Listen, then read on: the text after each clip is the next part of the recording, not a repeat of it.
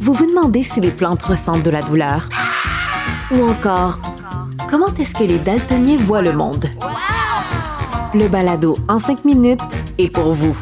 Explorez la science, l'actualité et l'histoire en un temps record. La Feu, en collaboration avec le gouvernement du Québec, est fière de propulser la série Balado en cinq minutes. Ne laissez pas les questions sans réponse plus longtemps.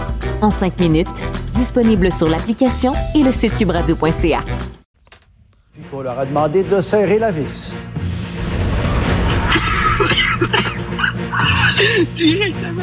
Un geste totalement irresponsable. Un jeune farceur perd son emploi pour avoir poussé sur le terminal d'un service à l'auto.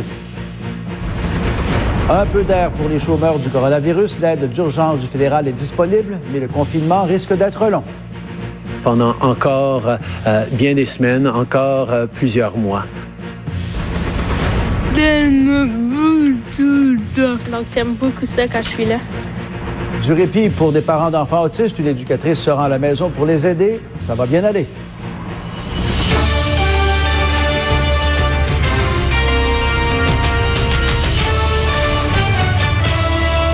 Bon midi, Pierre. Bon début de semaine. Bon midi, Pierre. Euh, bon midi aux téléspectateurs de LCN, de TVA, ainsi qu'aux auditeurs de Cube Radio également. Pierre, cette pandémie est maintenant responsable de plus de 70 000 morts sur la planète, dont plus de 50 000 en Europe. 85% de ces décès ont été dénombrés en Italie. L'heure d'espoir maintenant en Espagne. Le bilan quotidien des morts est en baisse pour une quatrième journée de suite, Pierre. Pendant ce temps, aux États-Unis, les deux prochaines semaines risquent d'être très difficiles alors que le pays déplore près de 10 000 morts, dont plus de 1 200 au cours des 24 dernières heures. Puis en Grande-Bretagne, le premier ministre a passé une première nuit à l'hôpital, testé positif à la COVID-19. Boris Johnson avait été admis. On affiche 94 décès, mais on risque de dépasser la barre des 100 morts lors du point de presse du gouvernement Legault à 13 heures. À l'échelle du pays, on dénombre plus de 15 500 cas. Au total, 280 Canadiens ont succombé à cette maladie. Oui. Maintenant, les corps policiers euh, avaient prévenu que c'était la fin de la récréation, fin de la tolérance pour les attroupements. On en a la preuve, Yves. Euh, vous avez obtenu les données du nombre de contraventions émises au cours de la fin de semaine. Oui, plus de 300 pour le SPVM et la Sûreté du Québec. Et Pierre, voici en dernière heure ce qui se passe au Parc Jarry ici en ce moment.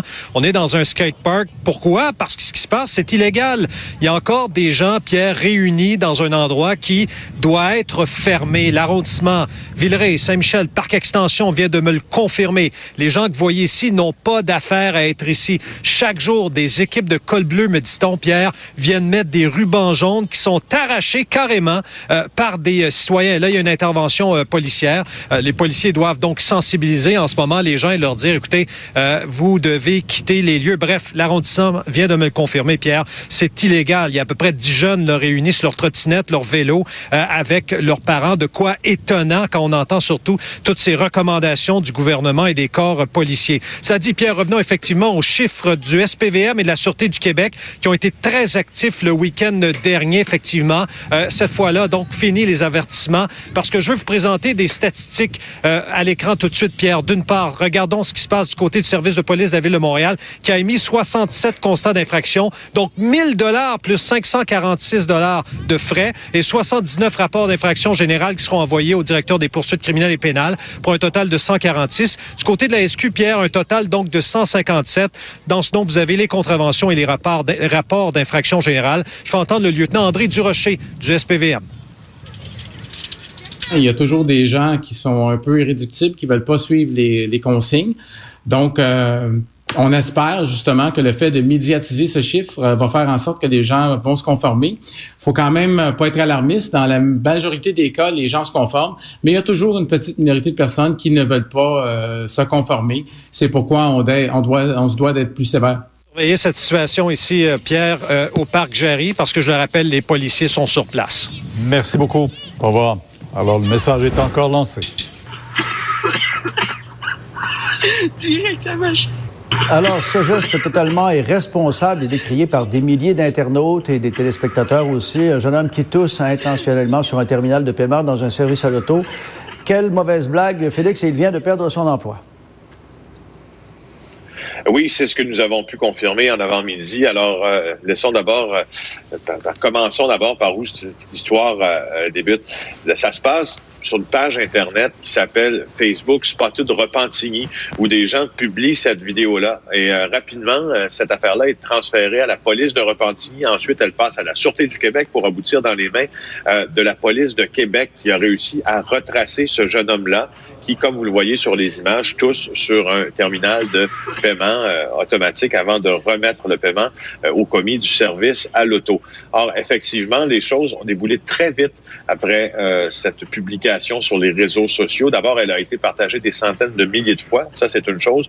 L'autre, c'est que au cours de la soirée d'hier, le jeune homme en question, qui est originaire de la région de Québec et qui demeure, semble-t-il, a retenu les services d'un avocat nous avons appris ce matin qu'il a été mis à pied par son employeur qui euh, ne cautionne pas du tout ces gestes-là. Maintenant, à quoi s'expose-t-il, ce jeune homme? Nous en avons parlé avec Maître Bernier, que voici on le dit à la blague, les lois, c'est fait pour les imbéciles.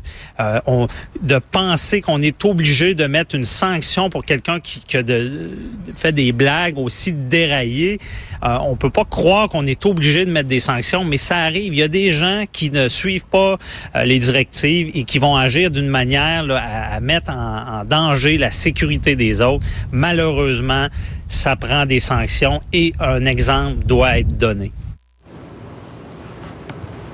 Alors, les sanctions possibles, ça pourrait être à terme, on n'est pas là du tout, peut-être une accusation de méfait si le directeur des poursuites criminelles et pénales décide de retenir tout ça. Quoi qu'il en soit, le SPVQ, la police de Québec, nous confirme que des mhm. enquêteurs sont mis à profit là, euh, dès aujourd'hui pour On voudra peut-être donner l'exemple. C'est sérieux tout ça. Merci, Félix. Et depuis 6 heures ce matin, les Canadiens qui ont perdu leurs revenus peuvent s'inscrire. Alors, on va aller euh, tout de suite